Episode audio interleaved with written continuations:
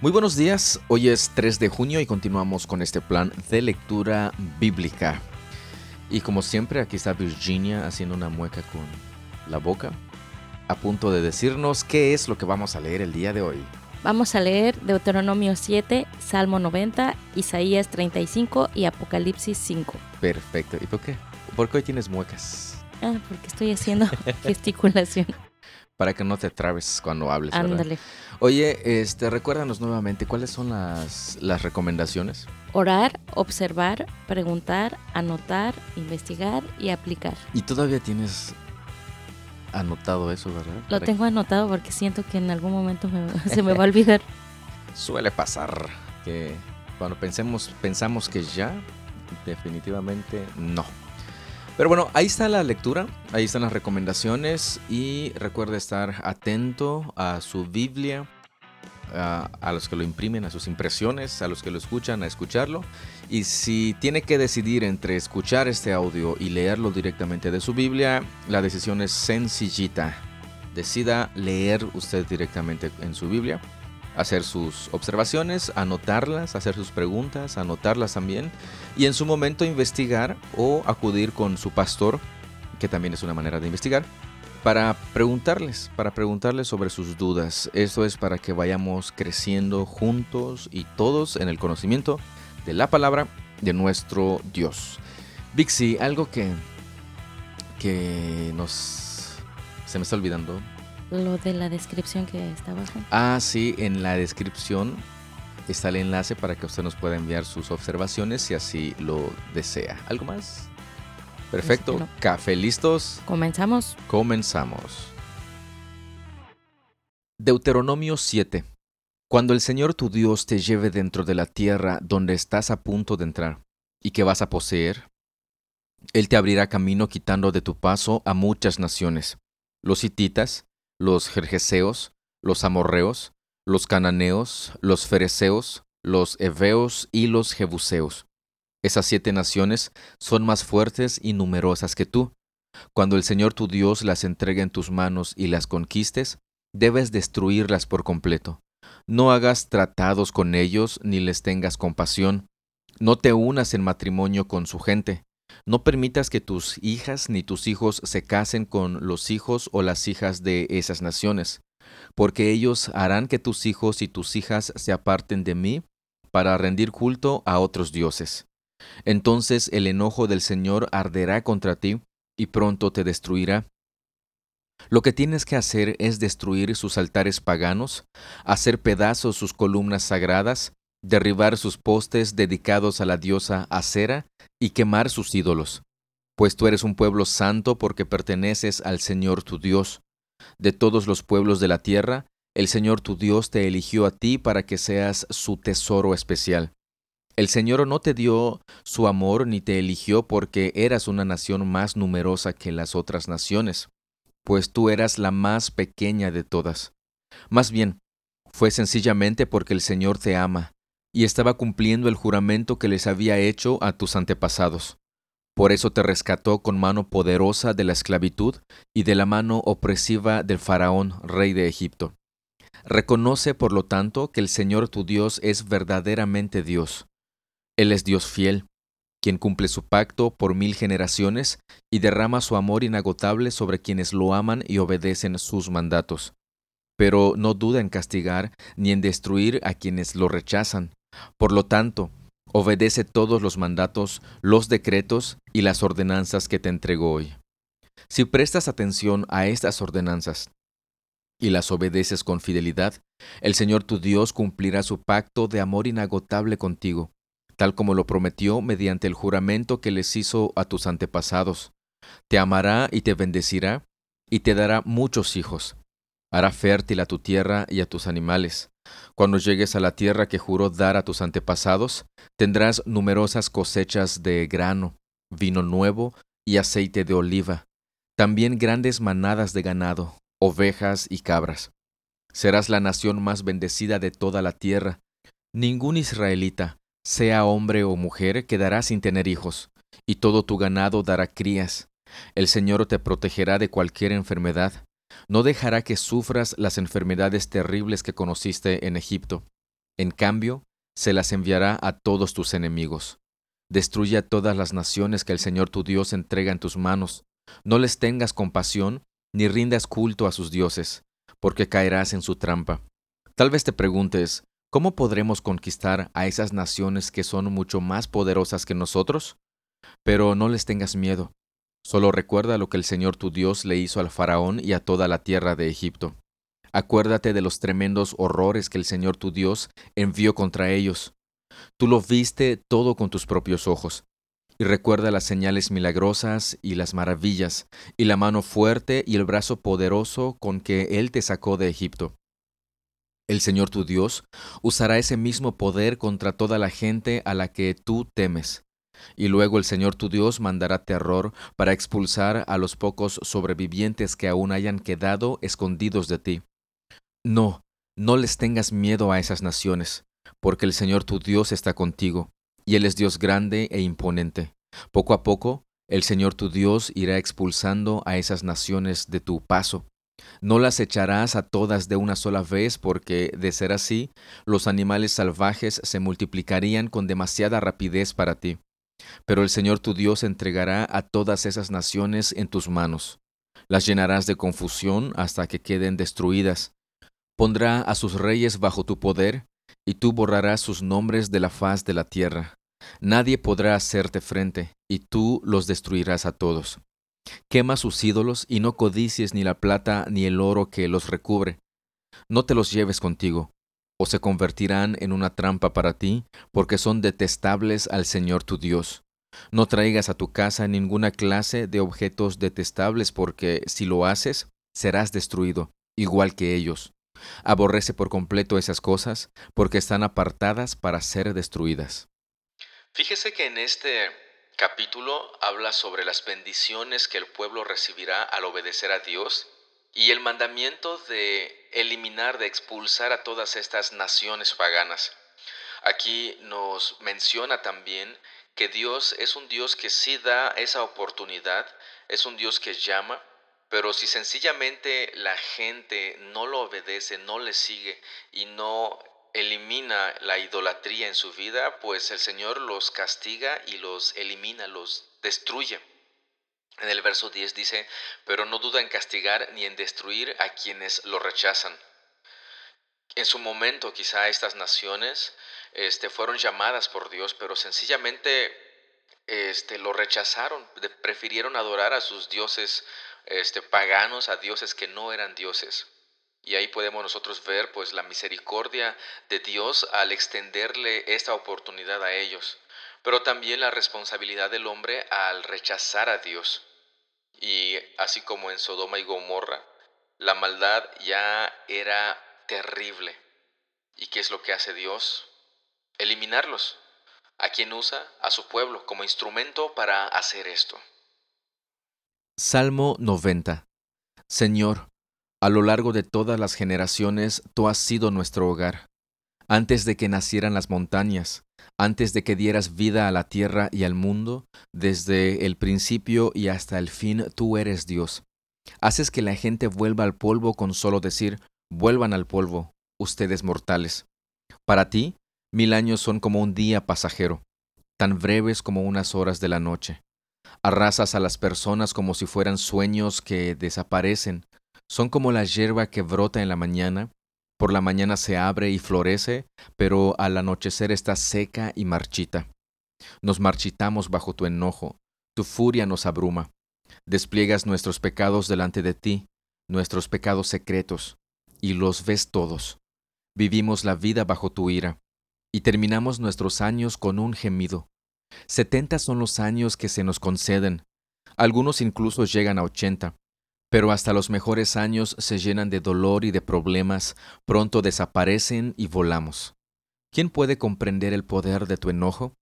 Tu ira es tan imponente como el temor que mereces. Enséñanos a entender la brevedad de la vida para que crezcamos en sabiduría. Oh Señor, vuelve a nosotros. ¿Hasta cuándo tardarás? Compadécete de tus siervos. Sácianos cada mañana con tu amor inagotable, para que cantemos de alegría hasta el final de nuestra vida. Danos alegría en proporción a nuestro sufrimiento anterior, Compensa los años malos con bien. Permite que tus siervos te veamos obrar otra vez, que nuestros hijos vean tu gloria, y que el Señor nuestro Dios nos dé su aprobación y haga que nuestros esfuerzos prosperen. Sí, haz que nuestros esfuerzos prosperen. En este salmo, que es una oración de Moisés, él reconoce la soberanía, él reconoce el cuidado de Dios y él conoce, reconoce la eternidad de Dios y la no eternidad de, de los hombres, la rapidez con la que los hombres pues viven y terminan sus años. Y pues también reconoce que aunque muchos lleguen a 80 años o hasta más, dice hasta los mejores años se llenan de dolor y de problemas. Y clama Moisés diciendo, Señor, vuelve a nosotros, ¿hasta cuándo tardarás? Compadécete de tus siervos, sácianos de cada, cada mañana con tu amor inagotable. Y es lo que precisamente nuestro Señor hace.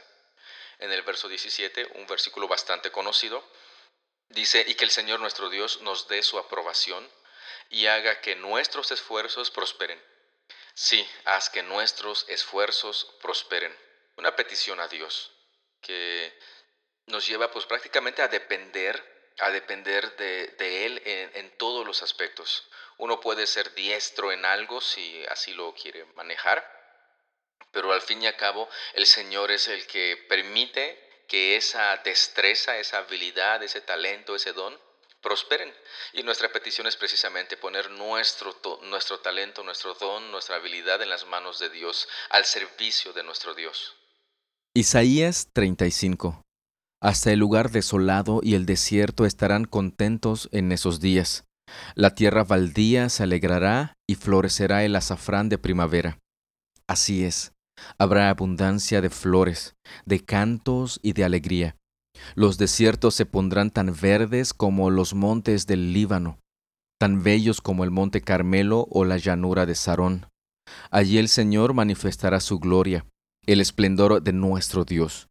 Con esta noticia Fortalezcan a los que tienen cansadas las manos, y animen a los que tienen débiles las rodillas. Digan a los de corazón temeroso, sean fuertes y no teman, porque su Dios viene para destruir a sus enemigos, viene para salvarlos. Y cuando Él venga, abrirá los ojos de los ciegos, destapará los oídos de los sordos, el cojo saltará como un ciervo, y los que no pueden hablar cantarán de alegría. Brotarán manantiales en el desierto y corrientes regarán la tierra baldía. El suelo reseco se convertirá en laguna y los manantiales de agua saciarán la tierra sedienta. Crecerán las hierbas de pantano, las cañas y los juncos, donde antes vivían los chacales del desierto. Un gran camino atravesará esa tierra, antes vacía. Se le dará el nombre de carretera de la santidad. Los de mente malvada nunca viajarán por ella. Será solamente para quienes anden por los caminos de Dios. Los necios nunca andarán por ella. Los leones no acecharán por esa ruta, ni ninguna otra bestia feroz. No habrá ningún otro peligro. Solo los redimidos andarán por ella. Regresarán los que han sido rescatados por el Señor, entrarán cantando a Jerusalén, coronados de gozo eterno estarán llenos de regocijo y de alegría. Desaparecerán el luto y la tristeza. Este es un capítulo mesiánico, nos habla de nuestro Señor Jesús, el Cristo, el Mesías. Fíjese lo que dice de los versos 5 al 7. Dice, cuando Él venga, abrirá los ojos de los ciegos y destapará los oídos de los sordos. El cojo saltará como un ciervo y los que no pueden hablar cantarán de alegría es precisamente la cita de, uno, de un escritor en el Nuevo Testamento. De aquí se está basando, refiriéndose precisamente a nuestro Señor Jesús. Y más adelante dice, regresarán los que han sido rescatados por el Señor, entrarán cantando a Jerusalén, coronados de gozo eterno, estarán llenos de regocijo y de alegría, desaparecerán el luto y la tristeza precisamente lo que nuestro Señor hará y nos dará cuando Él regrese por segunda vez. ¿Tenemos esperanza? Sí. ¿Tenemos consuelo? Sí. ¿Tenemos gozo? Definitivamente sí. Y todo esto es gracias a la obra de nuestro Mesías. Apocalipsis 5 Luego vi un rollo en la mano derecha de aquel que estaba sentado en el trono. El rollo estaba escrito por dentro y por fuera, y sellado con siete sellos. Vi a un ángel poderoso que proclamaba con fuerte voz, ¿quién es digno de romper los sellos de este rollo y abrirlo? Pero nadie en el cielo ni en la tierra ni debajo de la tierra podía abrir el rollo y leerlo. Entonces comencé a llorar amargamente porque no se encontraba a nadie digno de abrir el rollo y leerlo. Pero uno de los veinticuatro ancianos me dijo, Deja de llorar. Mira, el león de la tribu de Judá, el heredero del trono de David, ha ganado la victoria. Él es digno de abrir el rollo y sus siete sellos. Entonces vi a un cordero que parecía que había sido sacrificado pero que ahora estaba de pie entre el trono y los cuatro seres vivientes y en medio de los veinticuatro ancianos. Tenía siete cuernos y siete ojos que representan los siete aspectos del Espíritu de Dios, el cual es enviado a todas las partes de la tierra. Él pasó delante y tomó el rollo de la mano derecha del que estaba sentado en el trono. Y cuando tomó el rollo, los cuatro seres vivientes y los veinticuatro ancianos se postraron delante del Cordero cada uno tenía un arpa y llevaba copas de oro llenas de incienso, que son las oraciones del pueblo de Dios, y cantaban un nuevo canto con las siguientes palabras. Tú eres digno de tomar el rollo, y de romper los sellos y abrirlo, pues tú fuiste sacrificado, y tu sangre pagó el rescate para Dios de gente de todo pueblo, tribu, lengua y nación, y la has transformado en un reino de sacerdotes para nuestro Dios, y reinarán sobre la tierra. Entonces volví a mirar, y oí las voces de miles de millones de ángeles alrededor del trono y de los seres vivientes y de los ancianos.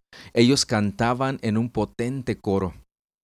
Digno es el Cordero que fue sacrificado, de recibir el poder y las riquezas, y la sabiduría y la fuerza, y el honor y la gloria y la bendición y entonces oí a toda criatura en el cielo, en la tierra y debajo de la tierra y en el mar que cantaban.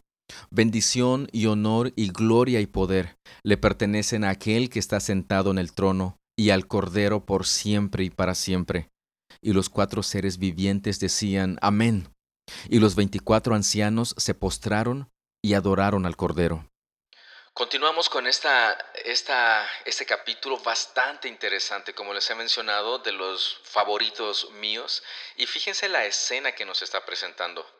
Este, un, rollo que estaba en la mano del que estaba, mano derecha del que estaba sentado en el trono, y, preguntaba quién es digno de romper los sellos de este rollo y abrirlo. Los sellos el, sello en aquella época y, creo que también en, nuestra época, este, indica que eso solamente lo puede abrir la persona para quien va ese, esa carta, ese rollo, ese libro en este caso. O sea, no lo puede abrir otra persona. Y en este, en ese caso, pues pregunta quién es digno de, abrir, de, romper los sellos y abrir el, el rollo. Y fíjense que en absolutamente ningún lugar se halló a alguien digno de abrir el rollo y leerlo. Y pues imagínense la desesperación de Juan. Aquí la pregunta es, ¿qué es lo que está escrito en ese rollo que Juan quería escuchar, este, que se leyeran? Eh, esa es una muy buena pregunta que sí tenemos cierta respuesta, pero en su momento lo podremos platicar y si usted lo quiere saber, pues puede preguntarnos por medio del enlace. Pero fíjese, empieza a llorar Juan. Posteriormente, este, un anciano dice que le toca y le dice, deja de llorar. Mira, y fíjense el detalle. El anciano le dice, el león de la tribu de Judá, el heredero del trono de David, ha ganado la victoria. Sabemos que se está refiriendo a Jesús. Él es digno de abrir el rollo y sus siete sellos. Eso es lo que escucha que le dice el anciano. Y Juan voltea, yo me imagino esta escena, Juan volteando para ver, esperando ver al león de la tribu de Judá, que ha ganado la victoria, pero él ve a un cordero que parecía que había sido sacrificado. Dice, pero ahora estaba de pie, o sea, ya estaba resucitado entre el trono y los cuatro seres vivientes y en medio de los veinticuatro ancianos. Y fíjense las características, siete cuernos y siete ojos, autoridad completa, y conocimiento completo, siete ojos que representan los siete aspectos del espíritu. Acuérdese que hay este, significados en, en los números también. Este, y no estamos hablando de numerología este, de esas que utilizan para leer suerte y que tu número de la suerte. No, no, no, no. Los símbolos que está utilizando aquí el libro de Apocalipsis, Juan en el Apocalipsis. Y fíjense, pasa este cordero, que se dijo que era león, toma el libro, el rollo, y este. Y existe la adoración celestial. ¿Quiénes son los que adoran Aquí nos lo menciona precisamente. Los cuatro seres vivientes, los 24 ancianos se postraron y cada uno tenía arpa, copas llenas de oro, este, que son las oraciones de, llenas de incienso, perdón, que son las oraciones del pueblo de Dios. Este, fíjense que hasta las oraciones están ahí delante del trono, nuestras oraciones están delante del trono y cantan, tú eres digno de tomar el rollo y hay una alabanza celestial. Pero también no solamente los que estaban cerca en el trono, los, los este, seres vivientes y los 24 ancianos, sino que los ángeles alrededor del trono. Fíjese cómo está la estructura. Este, el trono, cuatro seres vivientes, los ancianos que están sentados en la en, la, este, en los 24 tronos. Posteriormente sigue este, miles de millones de ángeles, son los que siguen en la, en la lista de estos. También adoran a Dios y cantaban también que el Cordero es digno de abrirlo. Y posteriormente toda la creación, en el verso 13. Y oí toda criatura en el cielo, en la tierra, debajo de la tierra y en el mar que cantaba bendición y honor, gloria y poder una alabanza universal, adoración universal al Cordero que es digno de tomar ese rollo y leerlo, de abrirlo y, y leerlo. ¿Qué simbología más impresionante? El Cordero tiene autoridad, tiene poder y es el único digno de abrir este rollo. Esto es motivo de adoración a nuestro Señor, a nuestro Dios. ¿Qué otras observaciones, qué otras preguntas tiene usted en este capítulo?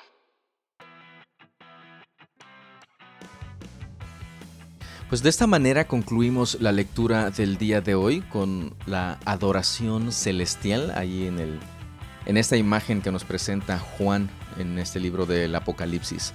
Vixi, algo que nos quieras comentar. Ay, bastante, bastante interesante. todo, todo lo que dijiste, o sea, tiene una muy, muy buena explicación. Y solamente con lo que decía aquí en el versículo 13. Dice, bendición y honor y gloria al poder le pertenecen a aquel que está sentado en el trono y al Cordero por siempre y para siempre. O sea, no es solamente un momento, ¿no? Es desde antes, pasado, presente y futuro, por siempre, para siempre y por toda la eternidad. Exactamente. Y nota que es al que está sentado en el trono. Así es. Y al Cordero, a Dios y al Cordero que es nuestro Señor Jesucristo. Algo más que... No, eso es todo. Es eso bastante interesante. A mí me, encanta este, estos capítulos 4, 5 y, el siguiente. Cómo el Señor está sentado en su trono. Este, hay un salmo, ya lo leímos, no recuerdo ahorita. Este, dice, que las... Lo, voy a parafrasear. Dice, cuando vemos que, el mundo está pues de mal en peor, los malvados están haciendo de las suyas y los fundamentos, todo lo que nuestro Señor ha hecho, están siendo conmovidos y, tumbados y todo. ¿Qué es lo que hace el creyente? Y termina esa parte. Y uno podría decir, oye, pues es verdad, ¿qué es lo que hacemos? Pero en el siguiente versículo de este salmo dice, pero el Señor está sentado en su trono ¿Qué es lo que esto significa y nos está diciendo? Es, esta imagen, que Él reina. Él está en control de absolutamente todo. Él es el que tiene la autoridad total, completa de absolutamente todo. Entonces, ¿por qué hemos de preocuparnos? ¿Por qué nos ha de dar miedo este libro si nos está mostrando a nuestro Dios en toda su majestad y en toda su gloria, siendo adorado por todo el universo? Aquí literalmente estamos viendo a todo el universo adorando a nuestro Señor Jesucristo. Y entre ellos, si usted es creyente y ha sido salvo, está usted entre esas personas que están cantándole y adorando al, Cordero. Bastante interesante, Vixi. Bastante, bastante interesante este, todo esto. ¿Algo más que nos quieras comentar? No, eso es todo. Eso es todo, perfecto. Pues si usted tiene dudas o preguntas u observaciones, puede hacérnoslo llegar a través del enlace que está en la descripción de este episodio. Y pues de esa manera podremos también ponernos en contacto con usted. Pero si usted asiste a alguna iglesia y tiene a su pastor allí, eh, pregúntele a él, pregúntele a su pastor. Habrá un grupo de estudio para estudiar el Apocalipsis, siendo diligentes en estudiarlo, no trayendo este, teorías de conspiración eh, actuales y queriendo ajustar todo lo que, lo que sucede actualmente a, la Biblia. No, no se trata de meter interpretación a la Biblia, sino sacar interpretación de, la, Biblia. Este, tenga mucho cuidado entonces, tengamos mucho cuidado con, con esto, porque a veces decimos, ay, mira, este coronavirus, este, ya es una pandemia, y de repente que el hongo negro, y que de repente H1O-N3, la gripe aviar, y la Biblia dice que, y entonces ya casi se acerca, y empecemos a, interpretar con todos los sucesos actuales, todo lo que leemos en, Apocalipsis principalmente. Sí, es verdad, estaba escrito, ahí está, lo podemos leer, pero entonces, ¿qué es lo que hacemos o cómo respondemos? ¿Nos asustamos? Empezamos a creer en todas teorías conspirativas y decimos, ah, entonces fulanito de tal debe ser el anticristo. Ah, y la bestia va a salir. Y entonces sí. No, tengamos cuidado con ese tipo de cosas. Y más, y especialmente en este libro que se ha tomado para un montón de cosas medio extrañas y medio raras. Mejor pidamos la dirección de nuestro Dios, del Espíritu Santo, para que podamos, pues, tener una interpretación correcta bíblica y pues que sea lo que Dios haya dejado en su palabra, no otra cosa que nosotros inventemos. Te veo muy pensativa, Vixi. No, estoy escuchando eso que dices bastante cierto. Muchas veces interpretamos a lo que queremos ver o lo que queremos escuchar y pues es totalmente erróneo, ¿no? Sí, bueno, puede tener ciertas cosas de verdad, pero este lo, lo vemos como, ¿cómo se podría decir? Como, mira, queremos que todo sea literal, así de manera literal, que salga una bestia del mar, ¿no? Y que tenga siete cuernos. No, yo corro. Bueno. ¿Para dónde vamos a correr? Nado, corro y nado después y sigo corriendo. Y este, pero, pero es que ese es el problema, que muchas veces se, puede tomar de manera literal y ahí es donde empiezan los problemas, porque, oye, ¿y cómo encajo a la guerra ahorita en Israel? Ah, entonces debe ser el Armagedón. Así como que pasa y de repente no pasa nada más. ¿Y, y, cómo quedamos? ¿Cómo, ¿Cómo se quedan, mejor dicho, las personas que dicen esto? Ah, es que sí, como los que dicen que ya había venido, que, iba a venir Jesús y que pasó la fecha y no llegó. Es que sí llegó, pero de manera espiritual. ¿Dónde dice eso la Biblia? Sí, hay detalles, hay detalles. O por eso causa miedo también. Eh, sí, exactamente. Es que, es que ya sabes que, este, estas interpretaciones extrañas y en vez de que nos acerque más a Dios, nos da miedo y nos aleja, aleja más, de Él y, y, y pues huimos prácticamente. Pues creo que ya nos extendimos bastantito porque está interesante ese libro. Pero pues nos resta nada más agradecerles por su tiempo, agradecerles por su atención. Dios les bendiga un montón. Seguimos en contacto el día de mañana, este... Mañana, ¿verdad? Iba a decir la fecha, pero se me olvidó. 4. 4. de junio. este, cuídese un montón. Hasta mañana. Hasta luego.